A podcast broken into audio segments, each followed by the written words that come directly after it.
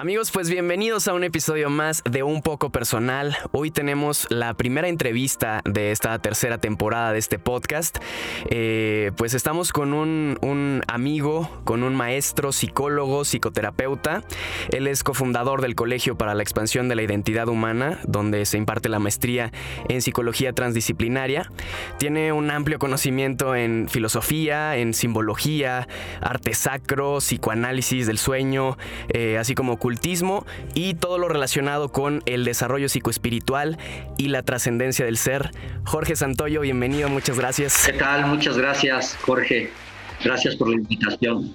Le pregunté a algunas personas de las que me siguen en Instagram, les comenté que íbamos a tener este tema y bueno, todos contándome sus sueños y que qué significa esto y que tengo sueños recurrentes. Bueno, vamos a tratar ese tema un poquito más adelante, pero quisiera, quisiera empezar con, con algo básico, con algo sencillo. ¿Qué son los sueños y para qué nos sirven? Ok, bien básico, ¿verdad? los sueños van a ser mecanismos compensatorios de nuestra psique. Es decir, eh, nuestra psique nunca está en silencio. Mientras nosotros estamos despiertos o dormidos, ella está eh, en su continuo trabajo de generar contenidos, eh, percepciones, y cuando nosotros dormimos, pues todo este movimiento psíquico se transforma en imágenes, eh, que concretamente la imagen es, un, es el lenguaje de nuestra de nuestra instancia subconsciente. Eh, no sé, aquí tendríamos a lo mejor que aclarar puntos, pero concretamente, los sueños son el lenguaje de nuestro subconsciente, que es una parte de nuestro aparato psíquico, y tiene la función de compensar eh, el equilibrio de todas nuestras funciones mentales y sí. Es decir, si yo durante el día tengo alguna situación como que me movió emociones o me dejó pensándolo mucho tiempo, es probable que se quede en mi subconsciente y se manifieste de una u otra forma a través de mis sueños. digamos que de hecho de entrada no es probable que se quede en tu subconsciente, todo se queda en tu subconsciente. Imagínate que el subconsciente es como una especie de película que está registrando, una película fotográfica que está registrando eh, literalmente todo, ¿no? Sonidos, formas, colores, circunstancias, sensaciones. E, es, como una película eh, eh, magnética que está grabando todo. Y sí, a veces este tipo de, de datos registrados, cuando tienen una gran carga emocional, tienden a salir en la forma de sueño. O sea, si alguien, por ejemplo, pasa muy común que, que sueñan que con su ex, o sea, que es algo muy, puede ser muy emocional y dices, bueno, pues hay que trabajarlo. O sea, esto, esto podría ser una invitación a ir a terapia, por ejemplo, con alguien como tú que trabajas con los sueños en terapia y, y poder, digamos, resignificar este evento o, o romper con ese vínculo tan fuerte, ¿no? Es correcto, sí, sería eh, o sea, es un signo, cuando un sueño es recurrente, como tú dices, por ejemplo, que estés soñando con tu ex o con cualquier otra cosa, eh, si es recurrente, es como si tu subconsciente te estuviera diciendo este es un tema no resuelto, atiéndelo, ¿no? Este es un tema no resuelto, atiéndelo. Y entonces, pues hay que atenderlo. Cuando algún ser querido fallece y alguien sueña con esa persona y se despide, hay ciertas características como que los ven con ropa blanca, en un cuarto blanco. Estos, estas son cuestiones, tú las verías, eh, digamos, desde una parte espiritual o también desde una parte muy aterrizada de una necesidad de, cerrar ese vínculo. Ah, bueno, es, es que es un tema complejo porque de alguna manera lo espiritual y lo práctico no están peleados. Y yo creo que más bien, más que nada, lo importante está en el enfoque que se le da a la experiencia, ¿no? Es decir, desde el punto de vista de la psicología o del psicoanálisis junguiano o de la psicología profunda, los muertos no están en ningún otro lado sino en nuestra psique. Y entonces, cuando tú tienes contacto con un ser querido que ya falleció, pues es, un, es, el contenido psíquico del muerto dentro de tu estructura, dentro de tu percepción. Vamos a tratar de explicarlo de una manera súper sencilla. Digo, no es tan sencillo porque son conceptos abstractos, pero lo más sencillo posible. Imagínate que en realidad tú, Jorge, nunca, nunca tienes contacto real con tus papás. Y, estoy poniendo el ejemplo de con tus papás, pero es con todo el mundo, ¿sale? Nunca tenemos un contacto real con, con, nuestros papás, porque lo que tenemos es un contacto con nuestros papás internalizados, es decir, con las ideas, creencias, eh, conjunto de opiniones e impresiones que he recibido y que me han creado una imagen de mi padre o de mi madre. Y entonces yo cada vez que volteo, no veo a mi papá, sino veo a esta imagen internalizada. Es lo que construimos a partir de todas estas ideas. Exacto. Es como lo que podríamos llamar en un sentido súper simplón cuando hablamos de la primera impresión, ¿no? Ok. quedas con la primera impresión de algo y a partir de allí ya no te relacionas con la persona, o con la cosa, sino con la primera impresión que tuviste. Y desde allí siempre vas a generar tus juicios, tus conductas, tus respuestas. Eso pasa exactamente con los muertos. Quedan internalizados. Pero también el concepto de muerte, de más allá, de, de trascendencia, también está internalizada.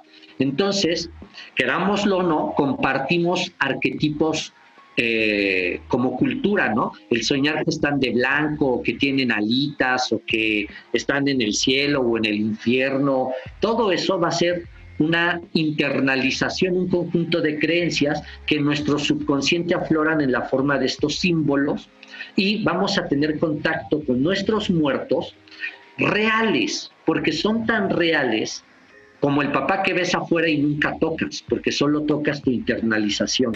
Ahora, antes de que pasemos al asunto de, ahora mencionaste la palabra de arquetipo y de los símbolos que hay en los sueños. Antes de pasar a eso, me gustaría saber si es que nosotros tenemos varios sueños en una noche, porque ah, una de las preguntas más frecuentes era, es que yo no me acuerdo de mis sueños o yo tuve varios sueños. Eh, tengo entendido que los sueños se producen en cierta etapa de, del, ciclo de, del dormir, en donde se están moviendo los ojos muy rápidamente, pero pues tenemos varios ciclos de esos durante una noche de sueño. ¿Sabes tú si, si soñamos varias veces o por qué no nos acordamos de los sueños? Sí, bueno, hay varias razones, ¿no? Primero, la respuesta es sí soñamos varias veces durante la noche. Eh, de hecho, en realidad estamos soñando todo el tiempo, pero los momentos en que contactamos con estas imágenes y las traducimos en nuestra experiencia como estoy soñando, es cuando contacto con el conjunto de emociones que están implícitas en la imagen y que tienen que ver con esta etapa del ciclo del sueño, ¿no? REM o MOR también en español. Ahora, ¿por qué no nos acordamos de nuestros sueños o por qué no siempre? Porque aquí hay dos razones concretas que ahorita ubico muy rápido. Una es la oxigenación cerebral, por ejemplo, una persona que está intoxicada, que comió mucho o fuma mucho o bebió mucho tal vez. Ajá, cualquier cosa, ese nivel de intoxicación genera un embotamiento en nuestro cerebro y puede, no, puede llevarnos a no recordar los sueños. Otro es como un mecanismo de evitación. Inconscientemente evito recordar aquello porque el sueño es un mensaje es un mensaje, como decíamos al principio, de algo que tiene que ser trabajado. Es un mensaje que me pide equilibrar ciertos rasgos de mi psique, de mi conducta, de mi actitud. Y entonces, como estos rasgos y este equilibrio siempre implican una responsabilidad, un trabajo interno de conciencia, inconscientemente lo evitamos, ¿no? Claro, hay gente que prefiere no soñar. Eh, prefiere no soñar porque es, porque lo que implica el sueño lo va a invitar a hacerse responsable de algo que no quiere o no puede en este momento hacerse claro. Y en este caso, si alguien no se está acordando de sus sueños y, y, después de escuchar este podcast dice, no, sí quiero prestarle atención a estas cosas que tengo que trabajar, ¿qué consejo práctico le podrías dar para que pueda empezar a acordarse de sus sueños en caso de que tal vez no se haya dado cuenta que ha elegido no soñar o no acordarse más bien? Ah, eh, si alguien se quiere acordar de sus sueños, hay muchos trucos que se pueden hacer, ¿no? Eh, uno que yo utilizo mucho, que se me hace muy fácil, es poner un cuaderno y una pluma en tu buró al lado de tu cama, eh, con toda la intención de apuntar tus sueños a la hora en que te despiertes. Eh, ¿Por qué funciona? Porque el subconsciente funciona a base de sugestiones. Entonces, cuando yo pongo ya mi cuaderno y mi pluma en mi buró para apuntar mi sueño cuando me despierte, la sugestión que le estoy mandando a mi subconsciente es quiero recordar mis sueños, ¿verdad? Y entonces el subconsciente responde a estos estímulos. Yo a veces juego y les digo, tienen que, para que funcione, tienen que ir a la papelería y comprar su pluma Big de sueños y su cuaderno escribe de sueños, que es ir con la intención, ¿no? La gente... Agregarle esta parte de ritual, ¿no? El ritual, exacto, porque la gente puede agarrar un cuaderno viejo que tiene allí o una pluma aquí y, eh, y la sugestión no es tan fuerte. El subconsciente va a recibir una sugestión más fuerte si hago el ritual de ir a comprar mi pluma para apuntar sueños y mi cuaderno para apuntar sueños. Entonces eso va a generar un impacto, el puro hecho de ir, de hacer el esfuerzo, de gastar el dinero, de poner el cuaderno, la pluma, todo eso es una serie de actos que le están diciendo a mi subconsciente quiero recordar mis ¿Y hay tipos de sueños? Eh, hay quien de repente cuenta experiencias de fuera de su cuerpo, eh, hay incluso varios estudios sobre eso. Yo me acuerdo que leí un, libro de Robert Monroe donde habla de este asunto de los viajes astrales, que no son lo mismo que los sueños lúcidos, tengo entendido, que es cuando la gente puede controlarlos, o cuando, por ejemplo, todo el día quise una hamburguesa y en la noche sueño con la hamburguesa, ¿no? Hay un, sueño compensatorio. Eh, o la gente que tiene sueños de, oye, soñé que se iba a embarazar no sé quién y que se embaraza, ¿no? Soñé que se moría. ¿Hay tipos de sueños? ¿Hay clasificaciones? Sí hay. No me gusta ser tan tan estricto porque yo creo que siempre omites algo, ¿no? La experiencia psíquica es tan amplia que, por ejemplo, clínicamente se pueden descartar cierto tipo de sueños como los premonitorios y sin embargo sí existen, ¿no? Pero ¿dónde los clasificas? O sea, pues así, ¿no? Allí eh, sueños eh, premonitorios, sueños lúcidos, sueños donde eres consciente de que estás soñando y puedes controlar tus sueños, ¿no? Sueños, como bien dijiste, compensatorios, que, por ejemplo, eh, perdí mi cartera y sueño que, que estoy pidiendo limosna, ¿no? O que, o que me saco la lotería o que la encuentro. Entonces son, están compensando los aspectos de mi psique que traigo allí, las emociones revueltas respecto a un tema, ¿no? Eh, existe los sueños trabajados conscientemente, ¿no? Donde tú puedes hacer un trabajo voluntario y consciente de entrenamiento para aprender a manejarte despierto o consciente, vamos a decirlo, dentro del sueño y tomar decisiones, eh, ir y visitar lugares. También eso existe, pero bueno, eh, clínicamente o científicamente hay mucha polémica en todo ese tema, ¿no? Pero si me lo preguntas, pues sí, sí existen muchas clasificaciones de distintos tipos de sueño. Ahora que mencionabas esta especie de, clases o de capacitaciones respecto a cómo controlar el sueño, ¿se puede poner uno de acuerdo para verse con alguien en un sueño en cierto nivel? O sea, estamos conectados con otras personas como cuando alguien se despierta y, ay, a ver si soñaste lo mismo que... No, no soñé lo mismo que tú. ¿Puede pasar eso? Fíjate que es curioso, pueden pasar ambas cosas, o sea, depende del nivel de control. Por ejemplo, puedo salir del sueño y tener contacto contigo conscientemente de haber hecho un acuerdo y sin embargo eh, los dos haber tenido el contacto pero en entornos distintos. Ajá, o sea, si estuvimos, si platicamos, es más, podemos hablar de que sí, de lo que platicamos y estar de acuerdo en que sí fue lo que hicimos. Wow. Tú estabas en un jardín y yo estaba en la azotea, por decir algo, ¿no? Entonces, eh, como si para mí en el sueño hubiéramos estado en la azotea y para ti hubiéramos estado en un jardín. Eso es muy raro porque lo que indica es que se da una especie de relación a nivel mental, pero no fenomenológica, ¿no? No, no, no de ubicación espaciotemporal. Este, y hay niveles de control donde sí, ahí sí, esto no me consta, pero conozco gente de mucha confianza que practica y ha practicado esto por muchos años y sí hablan de citas concretas en lugares concretos eh, para trabajar cosas concretas, ¿no? Por ejemplo, meditación, eh, reuniones que les llaman a nivel astral.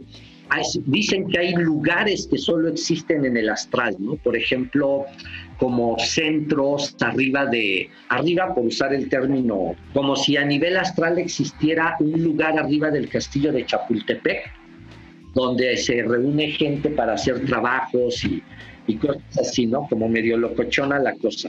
Pero sí, este, pues conozco gente que está y ha estado en eso, de, te puedo hablar de hace más de 30 años, ¿no? Wow. ¿Y qué hay de las experiencias? No sé si forme parte de esto del sueño, cuando dicen que se te sube el muerto. Bueno, sí se supone que es, no es, no se te subió el muerto. y que la, la, cuestión es que es una parálisis, ¿no? Que se da eh, en el sueño y que se vive la sensación así como si tuvieras, eh, el, o sea, es que en realidad tienes el cuerpo engarrotado, ¿no? Pero, este, y la sensación es esa, que que hay algo arriba de ti que no te puedes mover. Y vienen las sugestiones, ¿no? Hay gente que dice, no, si se te sube el muerto porque, porque yo recé y se me quitó.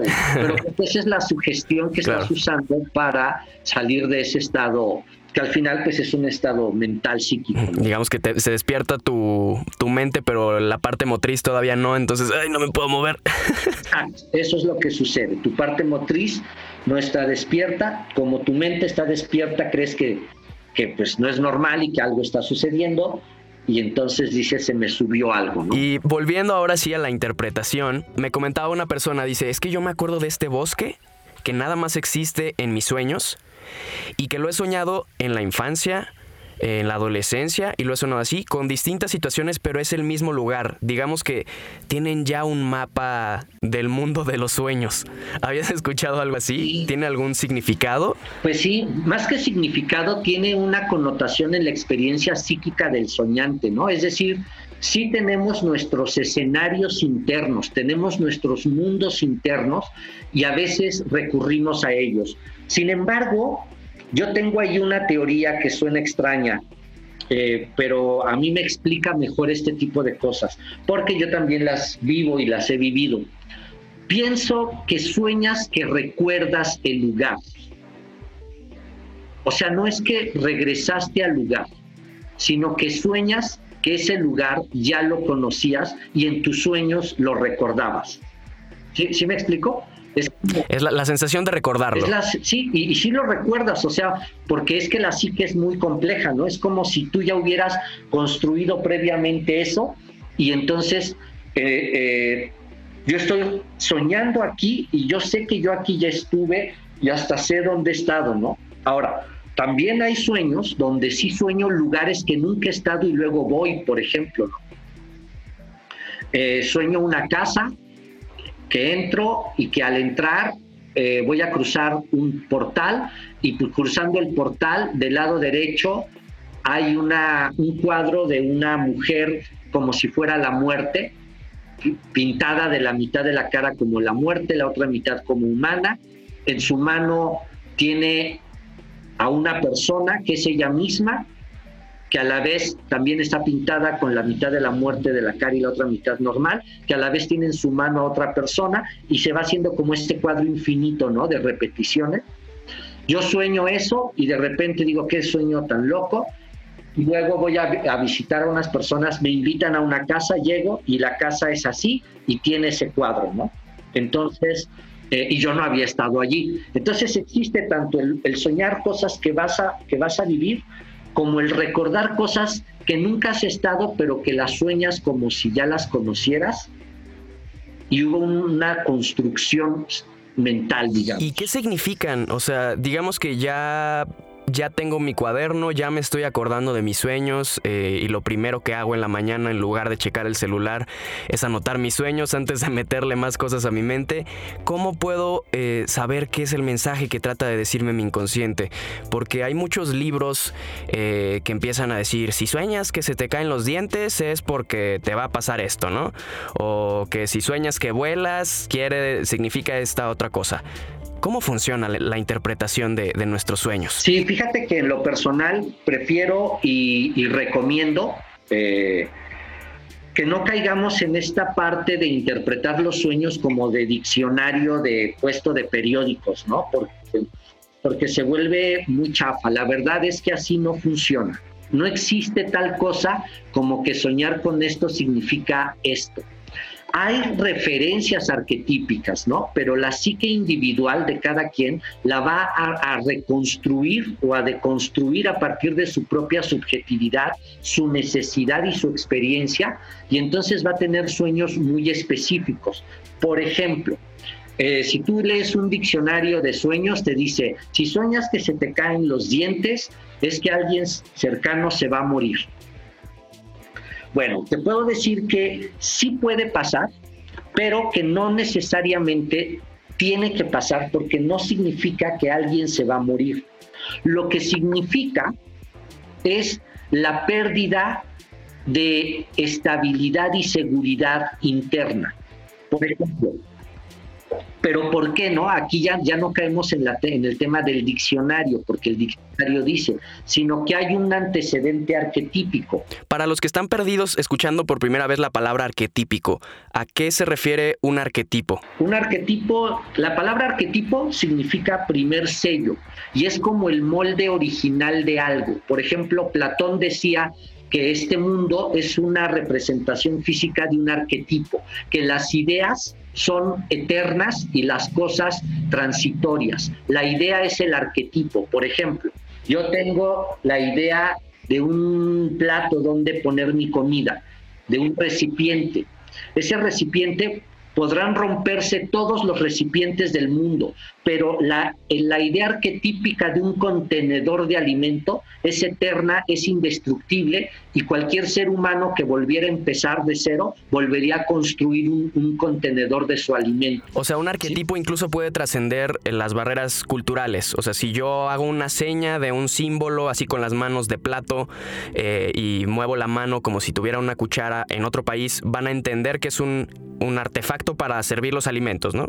¿Por ahí va? Más o menos sí, yo creo que sí. Digo, ah, si hay arquetipos se les llama universales, aunque este concepto de universal hay que ser prudente, porque también hay culturas que son muy ajenas a nosotros, ¿no? Y que sí viven de manera distinta y tienen otros arquetipos. Pero en general podríamos hablar que la humanidad ya globalizada sí, sí tiene los mismos arquetipos. ¿Podría contar como algo arquetípico el soñar con agua? O sea, con mucha agua, eh, gente que sueña con tsunamis, eh, que se están ahogando.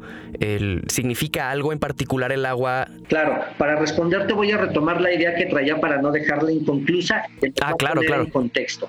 Por ejemplo, en el tema de los dientes, las culturas para, para el ser humano, simplemente masticar, morder, es una herramienta de agresión, de fiereza, de fuerza, de defensa, y entonces los dientes me dan seguridad, me dan confianza y representan mi capacidad de valerme por mí mismo, de destrozar mis propios alimentos. Claro. ¿Sí? Sí, sí. Entonces, cuando los dientes se me caen, lo que estoy perdiendo es eso, porque en mi cerebro quedarme sin dientes es como envejecer, ¿no? Es como perder seguridad, es como perder confianza en mí mismo. Entonces, puede, puede representar soñar con que se me caen los dientes, que si se me muera alguien que me daba seguridad o confianza. Por ejemplo, yo soñé que se me caían los dientes cuando murió mi papá unos días antes, pero también he soñado que se me caen los dientes en otros momentos y no se muere alguien, pero observo y veo que lo que significa es que perdí,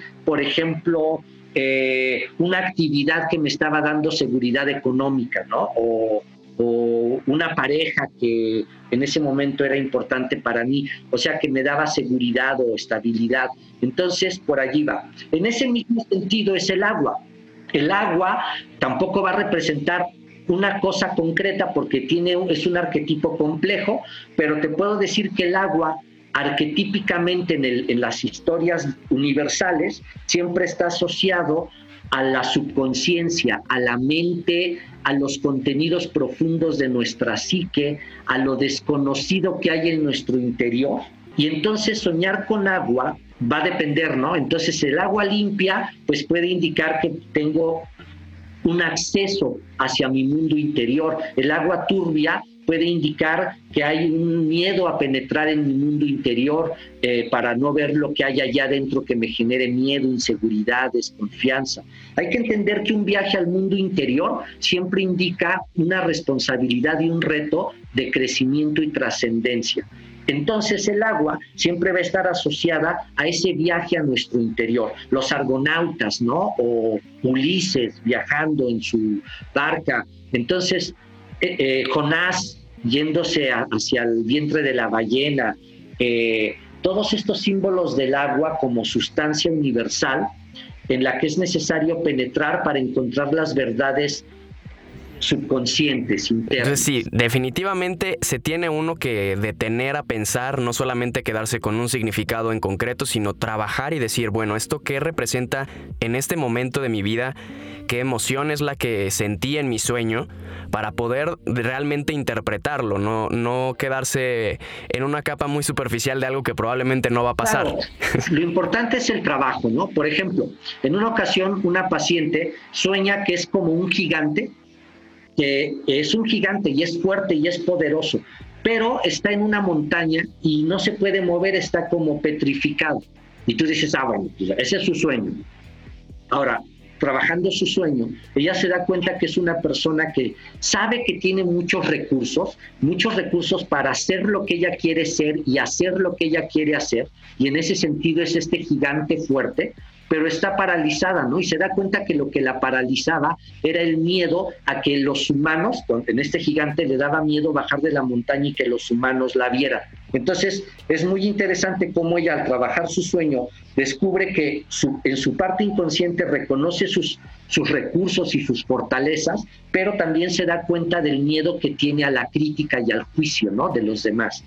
Entonces, eh, pero eso cualquier otra persona te diría, no, soñé que era un gigante, es que eh, seguramente te fuiste, no sé, ¿no? Al, al, mundo arquetípico de los titanes, al mundo primordial donde el espíritu es la fuerza, y te empiezan a aventar choros muy locos.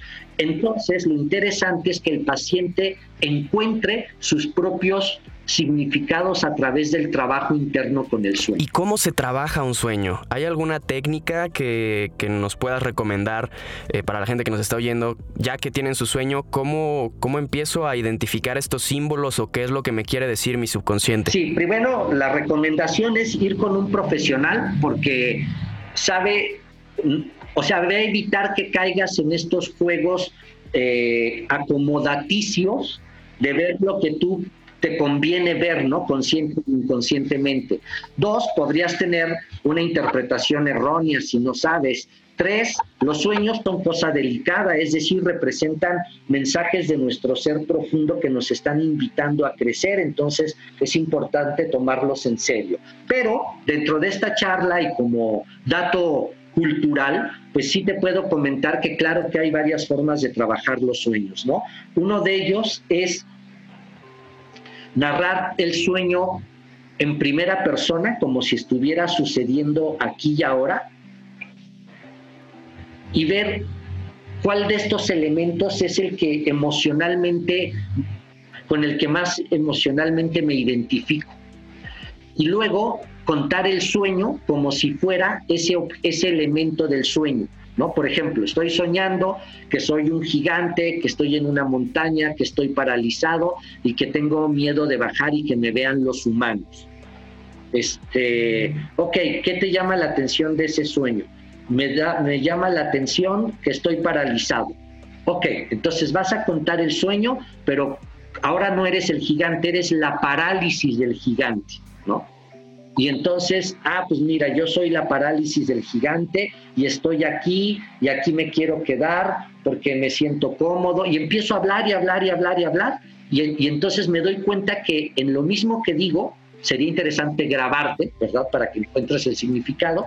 En, lo mismo que estoy diciendo está la respuesta del sentido de mi sueño, ¿no? En este caso, pues estoy aquí paralizado porque tengo mucho miedo. ¿A qué tienes miedo? Pues miedo a que me vean. Y ya lo saqué cuando era algo que parecía muy extraño, ¿no? Porque está paralizado el gigante. Esa es una técnica.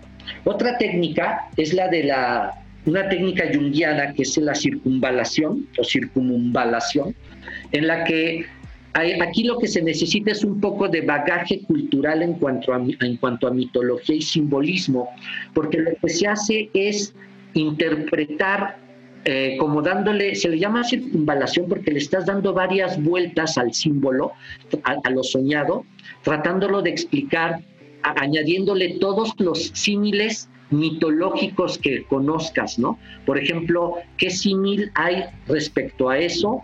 Por ejemplo, de un gigante con los titanes griegos, ¿no? ¿Qué pasó con los titanes? ¿Quiénes eran los titanes? ¿Quién venció a los titanes? Eh, eh, y así te puede decir, ¿no? A los gigantes de, del libro de Enoch, ¿no? Que hubo una época en que hubo gigantes en la tierra y, y entonces empiezo a darle vueltas al símbolo en relación a todos los datos mitológicos, simbólicos o de cuentos de hadas que hablen sobre eso, ¿no? Este, y entonces me empiezo a dar cuenta cuál es el significado que subyace a la imagen simbólica representada. Otra técnica es la de platicar con el símbolo, como si, eh, pero no, no tú con el símbolo, sino tú como, como gigante, platicar con los elementos que hay en tu entorno, platicar y responder, platicar y responder, perdón, pregunta y responde, pregunta y responde, como si tú fueras las dos partes. Y en, esa, en ese preguntar se va yendo hacia adelante en la historia, ¿no? Por ejemplo, en el, en el tema del gigante, el gigante se da cuenta que tiene miedo de bajar por ser juzgado. Entonces le pregunta a un humano, ¿no? Aunque esto no aparezca en el sueño, yo llevo el sueño más allá. Entonces le pregunta al humano, ¿qué opinas de mí? Pues te tengo miedo, ¿por qué me tienes miedo? Y, en este diálogo, que puede parecer absurdo, bobo o tonto, no importa, hay que darle... Salen cosas nuestras, Salen ¿no? cosas que están ahí ocultas en mi subconsciente. ¿Cómo identifico qué es un símbolo? O sea, si estoy anotando mis sueños, ¿en qué me tengo que fijar? No solamente eh, en cómo se veía, ¿no? Porque hay quien puede recordar muy claramente cómo se veía tal vez el gigante y la zona en donde estaba caminando, pero no tiene recuerdo de, de sus emociones o de las sensaciones. ¿Cómo identificar qué es un símbolo en el sueño en comparación con cualquier otro objeto que pueda tener en el sueño? Ok, primero, todo es símbolo. Y más bien tu pregunta, creo que si la, la, reenfoco, es más bien, ¿cuál de estos elementos simbólicos tiene relevancia en el sueño? O sea, realmente lo que más me llamó la atención. Exacto, lo que sea lo que, sea. Me llamó la atención porque tiene una carga emocional. Y esa es la respuesta a tu pregunta. Todos son símbolos, pero el que se va a hacer relevante es el que tiene una carga emocional. Por ejemplo, y a veces la gente no se da cuenta que tiene una carga emocional, pero uno como terapeuta lo percibe. En una ocasión una persona sueña que ve en una carretera y que la carretera está llena de hoyos profundos como pozos y se tiene que ir eh, con mucho cuidado porque el carro va rápido y tiene que ir esquivando pozos. Y luego a la orilla del camino hay muchas imágenes de la Virgen, de la Virgen, de la Virgen, de la Virgen. Le digo, ok, ¿Cuál de, ¿Cuál de estos elementos de tu sueño te llaman la atención? Y pensando que eso es como lo más profundo, dice la imagen de la Virgen. Y yo se la cambio y le digo, vamos a trabajar con los hoyos de la carretera, ¿no? Sí, los hoyos que vienes esquivando. Y entonces, porque yo me doy cuenta que en realidad su problema está en que está corriendo peligro a cada momento de caer en unos hoyos. ¿Por qué hay hoyos? ¿Por qué los va esquivando? Y entonces me doy cuenta que ella está evitando el problema, que ese es uno de los papeles que a veces juega la religión cuando no la enfocamos de manera adecuada, ¿no? La religión cumple con una función de evasión de la realidad. Cuando no sé lidiar con los asuntos del mundo, me vado en, en, otro mundo, ¿no? En, el mundo espiritual, en el mundo del más allá, en el mundo metafísico. Entonces, para mí, ese sueño es, y, y la forma en que la persona lo abordó es un claro ejemplo de cuando lo espiritual, lejos de ser algo que me aporte para mi trascendencia, me está llevando a evadir mis asuntos que, que, no soy capaz de resolver en el mundo, ¿no? Y sí, ya trabajando en sueño, la persona descubrió pues la importancia que tenían los hoyos y, el miedo que tenía enfrentar ciertos asuntos personales de su vida. Por ejemplo, alguien que sueñe que lo vienen persiguiendo tendría que ponerse a contar el sueño desde la perspectiva de la persona que viene persiguiendo y preguntarse a sí mismo de qué corres, ¿no? A lo mejor estás huyendo de alguna situación en tu vida o incluso la gente que dice, me quieren matar. Empezar a hablar con, con esa persona que lo quiere matar y, entablar un diálogo para descubrir qué hay de fondo. Sí, puede ser de varias formas, ¿no? Puede ser que hable el, asesino, que hable él, que dialoguen, que se convierta en el asesino y que diga por qué quieres matar. Por ejemplo, yo soy el asesino de Jorge, digo, ¿por qué quieres matar a Jorge? O sea, a mí mismo, ¿no? Este, eh, ¿Para qué quieres matar a Jorge? Para que deje de sufrir. Eh, ok, ¿y para qué? ¿Y por qué sufre? Ajá, sí. O simplemente, mira, para que deje de sufrir, ahí ya le diste un trancazo, ¿no? Al tema, o sea, para que deje de sufrir, o sea, quiere decir que la persona está sufriendo y que no quiere vivir, ¿no? Entonces ahí empiezas a explorar qué pasa con este sufrimiento, y sí, de qué sufre, para qué sufre, este, ¿Qué otra manera tiene de resolver su sufrimiento que no sea muriendo? Y empieza a encontrar sus propios recursos, su propia manera de resolver su problema y no nada más de evitar la vida suicidándose, ¿no? O muriendo. Claro. Hay gente que, suena, que sueña mucho con, con animales, incluso animales con los que no convive diariamente, como podrían ser serpientes, eh, reptiles, anfibios, incluso dragones, sueños muy mágicos. Yo jamás he soñado con dragones, pero tengo amigos que, que sí han tenido sueños muy coloridos. ¿Es amplio ese asunto, el tema de los símbolos en los animales, dependiendo su especie? Es muy amplio, muy, muy amplio, eh, pero bueno, podemos dar como algunas ideas básicas, ¿no? Eh, podríamos dividir los animales en animales de de sangre fría y sangre caliente. Eh, los animales de sangre fría representan, bueno, primero, los animales como tal, casi siempre, y digo casi porque hay algunos que son excepciones, casi siempre van a, representar elementos de nuestra parte instintiva, de nuestra energía de supervivencia básica. Y literalmente podríamos hacer, a llevarlo al tema de los, de los del cerebro sería el sistema eh, reptiliano o reptílico precisamente, ¿no? En el que los animales de sangre fría, como los reptiles, van a representar mm, pulsiones de esa parte de nosotros, instintivas, eh, básicas de supervivencia. Pero si el animal es un mamífero de sangre caliente, puede indicar más también son instintos, pero más relacionados con nuestro mundo emocional, ¿no? Con la parte límbica. Hay animales que arquetípicamente representan aspectos espirituales, sobre todo cuando estos animales hablan en el sueño, tienen algún diálogo con el soñante, o son ya símbolos arquetípicos por tradición, ¿no? Por ejemplo, no sé, el oso es un símbolo que representa muchas naciones. Eh, en Estados Unidos es un símbolo de Estados Unidos, es un símbolo de Suiza, es un símbolo de algunas culturas eh, precolombinas. Eh, entonces va a representar, es un símbolo del Padre, ¿no? De, del Dios Padre, del Dios protector. O el león, ¿no? Como un símbolo del sol, del Dios, del Rey de la selva, Cristo es llamado el león de la tribu de Judá. Entonces, todo ese lenguaje mitológico nos permite entender de qué está ese símbolo, ¿no? Eh, sin embargo, puedes también ver un león eh, en Kenkle, un león débil, un león moribundo, y estaríamos viendo tu propia vitalidad disminuida, ¿no? Si tú soñaras con un león que te protege, podríamos estar viendo a lo mejor un símbolo de tu sí mismo, según Jung, que es la parte sagrada o divina en ti, pero también podría estar representando tu instinto debilitado, tu, tu fuerza vital debilitada. En donde esto se puede poner subjetivo, que me imagino son las excepciones que comentabas al inicio, es, por ejemplo, alguien de la ciudad que tiene muy poco contacto con animales, alguien que vive en una zona rural y que todo el tiempo convive con ellos.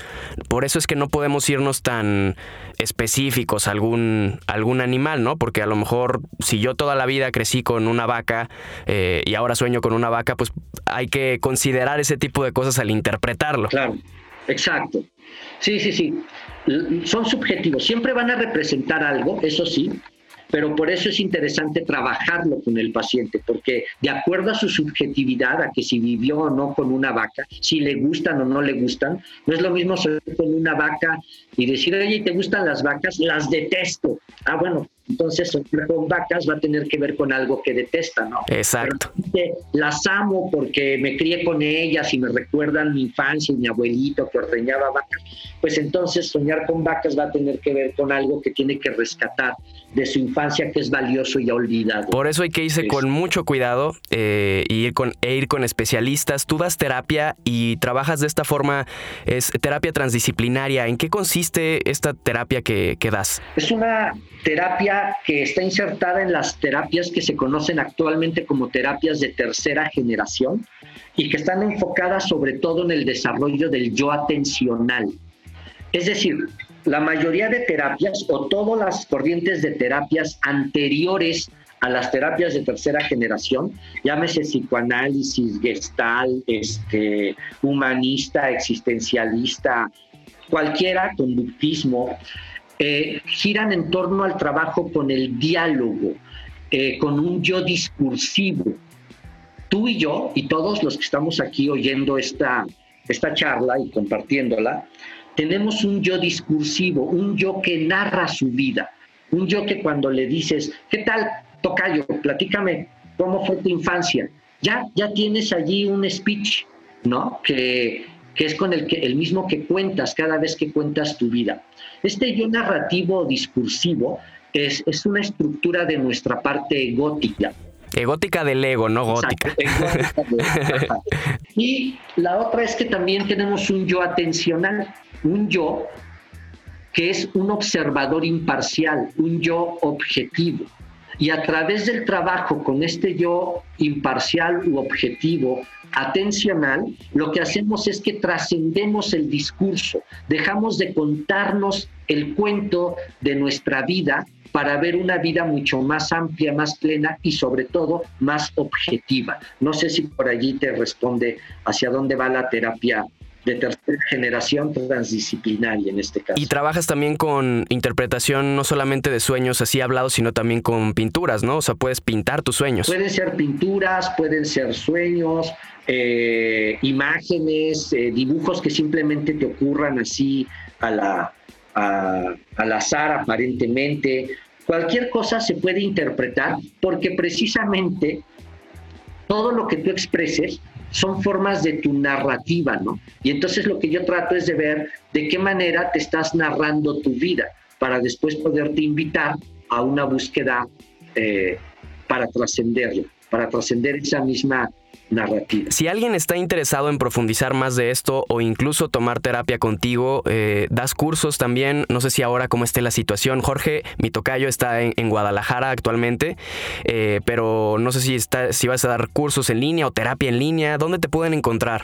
Pues yo estoy dando terapia presencial y en línea, eh, de cualquiera de las dos maneras. La página de Jorge Santoyo Luquín en Facebook o www.jorgesantoyo.mx para hacer citas también en línea. Y si alguien se quiere eh, informar sobre los mitos, sobre los símbolos, algún libro que le recomiendes, eh, no sé, de, mitos, cuentos de hadas, algo donde puedan tener más información para alimentar ese deseo de saber. Pues fíjate que hay varios libros muy buenos, ¿no? Hay un libro que se llama Los símbolos en psicoanálisis, por ejemplo, ¿no? Eh, un libro que se llama La simbología de los cuentos de hadas. Que en los cuentos de hadas se puede encontrar mucho significado para, para todos estos símbolos y arquetipos. Sí, hay un, exacto, hay un libro que se llama Símbolos de redención en los cuentos de hadas, donde explica el significado psicológico arquetípico de, de, cómo los cuentos son este material